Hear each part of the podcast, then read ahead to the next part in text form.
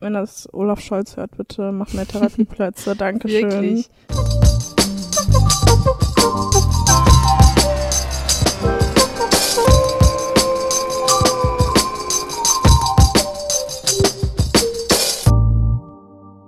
Moinsen. Hallöchen, meine Freunde. Äh, ich bin die Gaki Ich bin die Vivi. und äh, wir starten mit diesem Podcast unsere neue Reihe zum Thema. Toxische Familien und alles drum und dran, was dazugehört. Genau. Boah, ich bin richtig hyped darüber, ne? Muss ich ehrlich zugeben. Ja, ich auch. Ich finde das ein richtig, richtig wichtiges Thema, worüber viel zu selten geredet wird. Ich Mhm. finde das richtig gut, dass man einfach jetzt, dass wir so die Möglichkeit haben, so eine ganze Woche darüber zu informieren, erzählen, Ein wie auch bisschen. Awareness schaffen. Absolut, Ja, vor allem, das wird auch immer so ekelhaft totgeschwiegen, ne? absolut. Ja, Das ist voll das Tabuthema mittlerweile. Also was heißt mittlerweile? ich glaube schon immer. Schon immer. immer so, so, ja, ist ja deine Familie und Ja, deswegen nee, muss man Man- da irgendwie durch. eben. Vor allem sowas wie, ist ja deine Familie, ne? Bei dem Satz könnt ihr ja kotzen. Ja, absolut. Ähm, hast du so Personal Experience oder mal selber mitbekommen, dass Menschen so strugglen mit äh, ungesunden Familienverhältnissen? Ja, auf jeden Fall. Also zum einen bekommt man das ja auf jeden Fall mit von irgendwie Freunden oder so aus dem Umfeld, wo man immer mal wieder Stories hört aus den Familien. Also da gibt so viele Stories, wo man sich immer wieder denkt, so Alter, was geht denn da für ein Scheiß ab so Ja. und wundert sich einfach immer wieder. Zum Teil halt auch Leute, die halt immer noch mit denen dann Kontakt haben und alles, wo ich mir, wo ich echt äh, großen Respekt vor habe, dass die das so schaffen. Same. Zum anderen natürlich auch äh, eigene Erfahrungen so. Also ich habe keinen Kontakt mehr zum Teil meiner Familie, also nicht zu allen, also so entfernte Onkel, Tanten ist was anderes, aber so zur engeren Familie habe ich auch gar keinen Kontakt mehr und äh, ich glaube deswegen ist es auch so umso wichtiger, dann drüber zu reden, dass vielleicht wenn jetzt Leute zuhören, die damit selber am struggeln sind, so wissen so okay, ich bin nicht alleine. Ja. Wie sieht es bei dir aus? Also bei mir ist es ungefähr gleich. Also durch Freunde und sowas habe ich auch echt viel mitbekommen. Ähm, auch durch die ehrenamtliche Arbeit, die ich mache, beziehungsweise ganz lange gemacht habe, da habe ich das auch von so Jugendlichen mitbekommen, wenn die gerade so strugglen oder irgendwie gerade in eine Wohngruppe oder sowas kommen. Ähm, und zum anderen natürlich auch so die Personal Experience. Also ich habe auch äh, keinen guten Kontakt mehr zu einem Teil meiner Familie. Und ja, aber ganz ehrlich, also ich denke mir so, bevor ich in dieser Situation kaputt gegangen wäre, äh, trenne ich mich lieber aus dieser Gesellschaft, aus dieser Community und arbeite lieber erstmal an mir selber und an meiner Mental Health, bevor ich mich da irgendwie zwinge, mich kaputt zu machen irgendwie. Absolut. Ja, kann man das verstehen? Ja. Und genau das, was du gesagt hast. Also ganz ehrlich, wenn ihr in der ungefähr selben Situation seid, dann denkt darüber vielleicht mal nach. Also ich würde jetzt nicht sagen, so mach's unbedingt, aber denkt da vielleicht einfach mal drüber nach. Mhm. Ja. Auf jeden Fall, ich finde das auch total wichtig. Also, dass man, man muss sich von niemandem rechtfertigen, wenn man irgendwie so eine Entscheidung Ja. trifft oder so. Oh. Weil ich habe mir richtig lange Gedanken so drüber gemacht, so wenn mich Leute gefragt haben, hab ich versuche denen irgendwie zu erklären, wie man sich so dabei fühlt, was halt voll unmöglich ist, so zu erklären irgendwie für Leute, die außen stehen. Habe ich mich irgendwie versucht zu rechtfertigen, warum das denn okay wäre, aber eigentlich so ist die eigene Entscheidung. So man macht das, um, weiß ich nicht, sich selber seinem eigenen Mental Health und alles zu priorisieren. Und Genau. da muss man wirklich auf sich selber achten und nicht auf die Leute um sich, muss man halt einmal egoistisch sein. Ja, ganz ehrlich, das ist halt einfach so. Und vor allem, also, ich weiß nicht, wie alt du warst, als du den Kontakt abgebrochen hast, aber ich war gerade 18, nee, ich war gerade 19 geworden. Nee, gar nicht, ich war 18 und ähm, musste dann mit dem Jugendamt telefonieren und musste am Telefon dieser Frau vom Jugendamt die komplette Geschichte erzählen. Alles von A bis Z, von Kindheit bis, äh, ich bin 18 Jahre alt geworden. Und dann, nur damit die mir dann sagt, ja, okay, ich habe das jetzt so aufgenommen. Äh, sie werden aber jetzt auch von drei anderen äh, Orten angerufen und denen müssen sie das aber genauso erzählen. Und ich denke mir nur so, Alter. bisschen Sensibilität, Dankeschön. Mhm. Also, Aber ich glaube, da ist auch echt noch viel zu machen, so in den Mhm. Behörden mäßig. jo, also das war vorher der Struggle. Aber es gibt natürlich auch Orte, die einem voll helfen. Bei mir war das zum Beispiel die Caritas, ähm, bei der ich mich immer wieder melden konnte und die so einem richtig geholfen hat.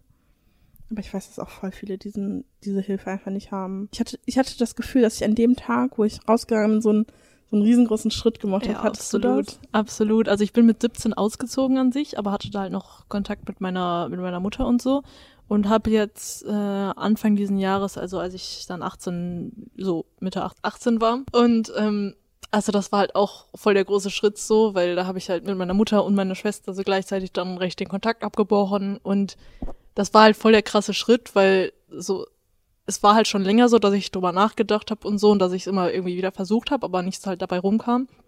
Und als ich es dann endgültig gemacht habe, war es halt schon irgendwie ein krasser Schritt. Natürlich im ersten Moment, man hat sich irgendwie alleine gefühlt, so, okay, war das jetzt richtig und so. Aber im Endeffekt merkt man dann halt irgendwie, also war zumindest bei mir so, dass man irgendwie viel erleichterter ist, so als wäre so, weiß ich nicht, einfach viel glücklicher. Ja. Dieser Big Step. Absolut. Ja. Achso, und wie war das dann bei dir danach mit äh, Wohnung und sowas, wenn das nicht zu persönlich ist? Ja, alles gut. Ähm, also, also die Wohnsituation ist halt, also ich wohne halt noch in der Wohnung, ich ziehe jetzt auch bald aus und dann halt komplett in eine andere Stadt, wo ich mir halt, wo ich mich auch sehr drauf freue, weil das halt einfach nochmal so ein ganzer Abstand, weil das ist halt, jetzt wo ich jetzt gerade wohne, ist halt auch, wo ich aufgewachsen bin und so. Und Mhm. einfach, dass man so voll weg davon kommen kann. Aber weiß ich nicht, das Ausziehen an sich war halt auch so ein richtig großer und wichtiger Schritt und da habe ich mich so lange drauf gefreut, einfach so seinen eigenen Space zu haben, wo man sich einfach wohlfühlt, wo man für sich ist und so. Ja, ich finde das, also das kann ich mir vorstellen. Ich habe auch immer das Gefühl, dass mein Zuhause so mein, mein Rückzugsort ist. Mhm. Weil ich niemanden, also wenn man alleine wohnt, hat man ja niemanden, dem man so eine Rechenschaft schuldig ist, was man vielleicht so vom, von der Kindheit und vom eigenen äh, Haushalt sowas kennt, also vom eigenen Haushalt her kennt. Und äh, ich habe immer das Gefühl, so, wenn ich zu Hause bin, muss ich mich für nichts rechtfertigen. Mhm. Und deswegen fühle ich mich da auch immer so ganz wohl. Ich bin auch Ja. voll glücklich darüber. Same. Ja. Ich finde das total krass, ähm, dass so, also ich finde das auch richtig schön mit, mit so eigener Wohnung, weil das ist halt so wirklich, weiß nicht, als ich noch bei, bei meiner Familie gewohnt habe, war das halt, so ich hatte zwar mein Zimmer, aber der Rest war immer so, weiß ich, man hat sich nicht so zu Hause irgendwie dann richtig gefühlt, war zumindest bei Ja. mir so. Ich weiß nicht, ob das bei dir auch so war, aber Ja, ja. ich bin noch nie aus meinem Zimmer rausgekommen. Mhm. Also meine ganze Familie, mein Onkel, Oma, Opa, dritte Nachbar des äh, vierten Hauses, ähm, die wussten alle, die konnten nicht aus ihrem Zimmer raus. Mhm. Also ich war, keine Ahnung, mein Zimmer war für mich mein Zuhause. ja, Und same. jetzt ist mein Zimmer zweieinhalb Zimmer. auch nice. Hast du, äh, nachdem du von zu Hause rausgegangen bist, irgendwie eine Therapie oder sowas angefangen, um das Ganze irgendwie zu verarbeiten? Boah, bisher noch gar nicht. Ich hab's irgendwie immer, also ich hab's lange versucht, einen Therapieplatz zu bekommen. Es war halt voll, voll der Struggle, weil wenn man sowieso schon mental am struggeln ist, das war halt in der Zeit, wo es halt wirklich schwerer war, ist es halt umso härter irgendwie für einen, sich da dran zu setzen, von wegen zu sagen, so, jo, ich mach das jetzt, ich kümmere mich jetzt darum. Und dann wurde es halt auch irgendwie wieder besser und da denkt man sich so, okay, brauche ich eigentlich nicht. Und dann irgendwann merkt man so, okay, brauche ich doch. Und dann Man denkt, es wird Ja. besser. Ja, deswegen, aber so, also es ist auf jeden Fall, es steht so auf meinem, auf meiner To-Do, wenn ich dann umgezogen bin in der neuen Stadt, so da mich auf jeden Fall drum zu kümmern und so. Ähm, Bisher war halt auch einfach die finanzielle Sache und man hat halt irgendwie selber keinen Plan, wie man so richtig zu einem Platz kommt. Ja, also ich kenne das. Bei mir war das genau derselbe Struggle. Ich war zu dem Zeitpunkt, wo ich ausgezogen bin, schon in Therapie. Und dann musste ich aber meinen Therapeuten leider wechseln. Ähm, weil das ist ja auch so eine Sache mit Kapazitäten und dann der muss noch einen Sonderfall reinnehmen und der muss noch einen Sonderfall reinnehmen und dann äh, wirst du irgendwo anders dann überwiesen und sowas. Das ist ja voll der Struggle. Und dann war ich danach eine Zeit lang auch ohne äh, Therapeuten und dann dachte ich mir so, das ist jetzt voll scheiße, so irgendwie. Irgendwie brauchst du jemanden zum Reden und dann hast du irgendwie niemanden. Ja, so voll der Struggle. Ja. Ja, wenn das Olaf Scholz hört, bitte mach mehr Therapieplätze. Dankeschön. Wirklich. Ich finde generell, das ist so eine Sache, die so wichtig Steinmeier ist. hört zu. Wirklich, alle Politiker hören sich jetzt einfach gerade diesen Podcast an und Genau. Bitte und Therapieplätze. Dankeschön. Ja, Jugendamt reformieren, danke. Ja.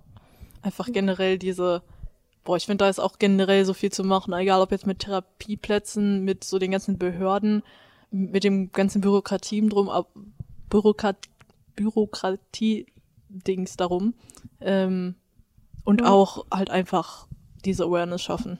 Ja, vor allem, das hört sich jetzt vielleicht doof an, aber in den Behörden arbeiten halt meistens so ältere Leute, die das einfach nicht nachvollziehen Mhm. können, wenn wir sagen, okay, wir brauchen jetzt Abstand von unserer Familie.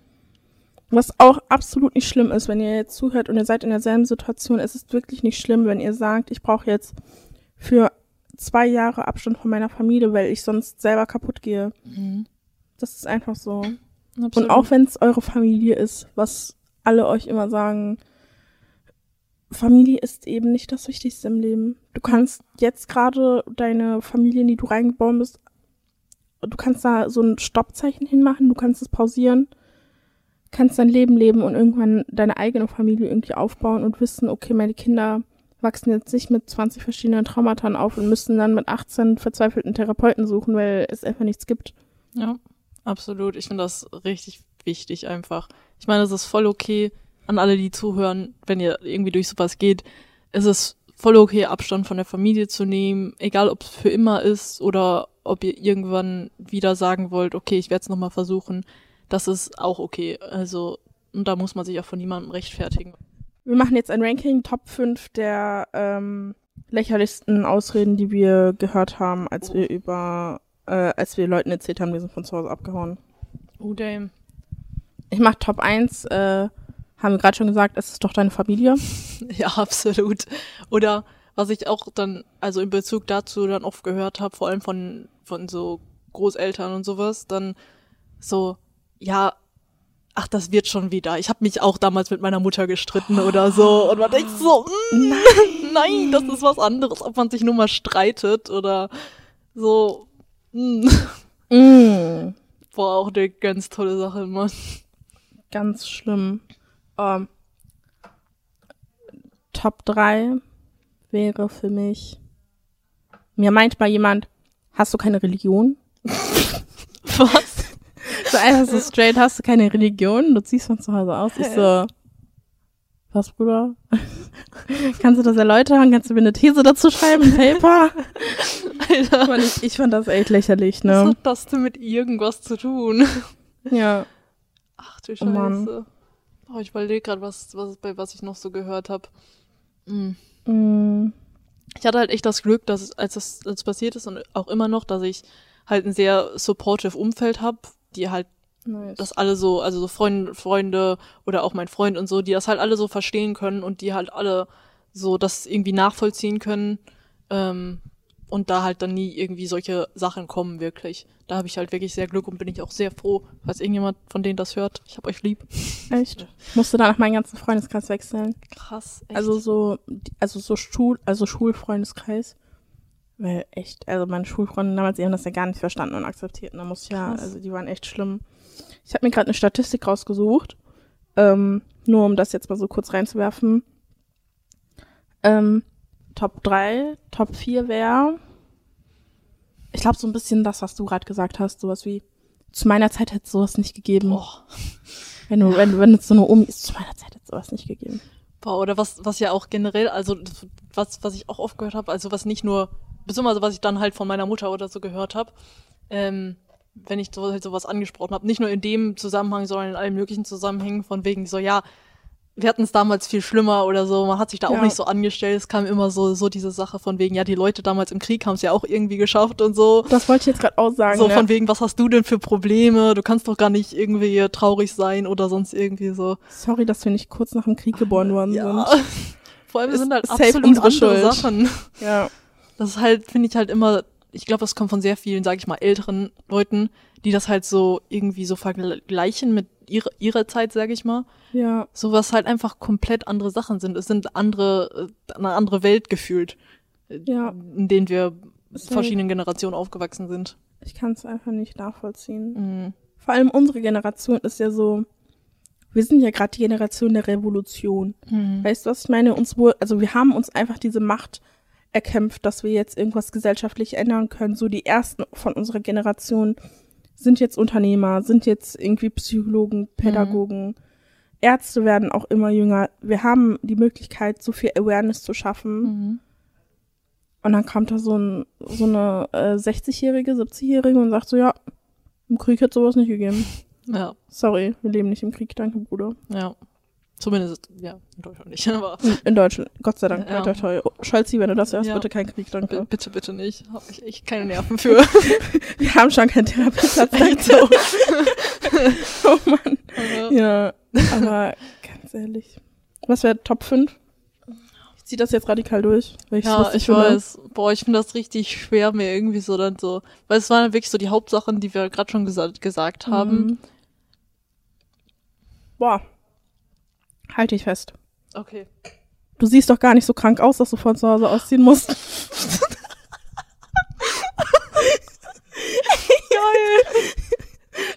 Du siehst doch gar nicht so krank aus. Hättest du das nicht hingekriegt? Was? Ich denke mir so, Alter, das war Gott sei Dank nicht auf mich bezogen, ne? Gott sei Dank war das nicht auf mich bezogen. Ich glaube, ich hätte den so fertig gemacht. Es ging an einem Mädchen in der Stufe unter mir, die auch von zu Hause ausgezogen ist, und die hat Mhm. mir das erzählt, die so, ja, der und der hat einfach das gesagt. Ich so, was? Das ist echt heftig.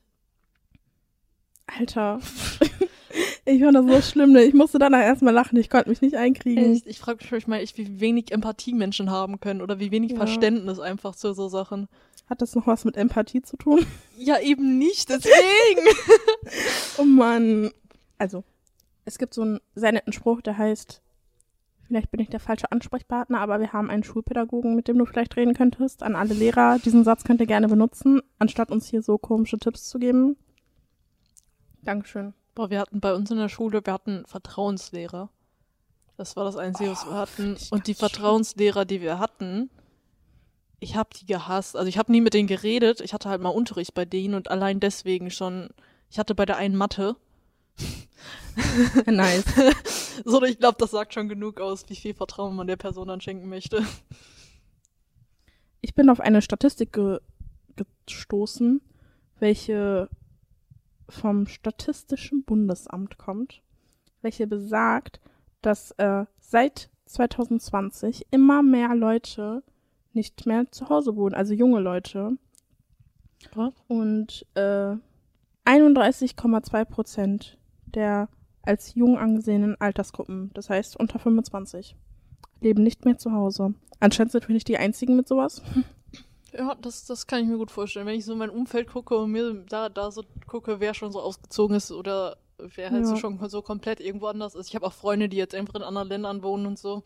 Aber ich glaube, sowas wie in ein anderes Land ziehen oder woanders studieren oder in einem anderen Land studieren ist auch für ganz viele, welche aus sehr konservativen Familien kommen, so einfach so die, die Option.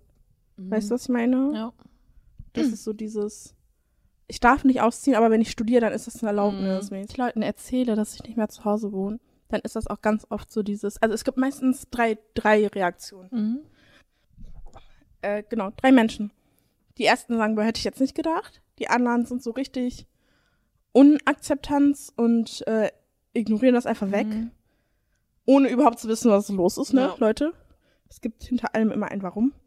Und die dritten Leute sind so Leute, die vielleicht selber schon darüber nachgedacht haben, von zu Hause auszuziehen und diesen Struggle selber richtig erleben. Mhm. Und diese Leute, ich, also ich mag das, wenn ich solche Leute treffe, die ich mit meiner nicht so guten Erfahrung einfach dazu inspirieren kann, deren Leben wieder besser zu machen. Mhm. Hattest Ja. du diesen, diesen Blühpunkt mal, dass du andere Leute sozusagen. Aber bisher noch gar nicht. Also ich habe bisher noch nicht irgendwie mit Leuten über sowas geredet, die halt auch irgendwie so am Überlegen waren, sowas zu machen oder so.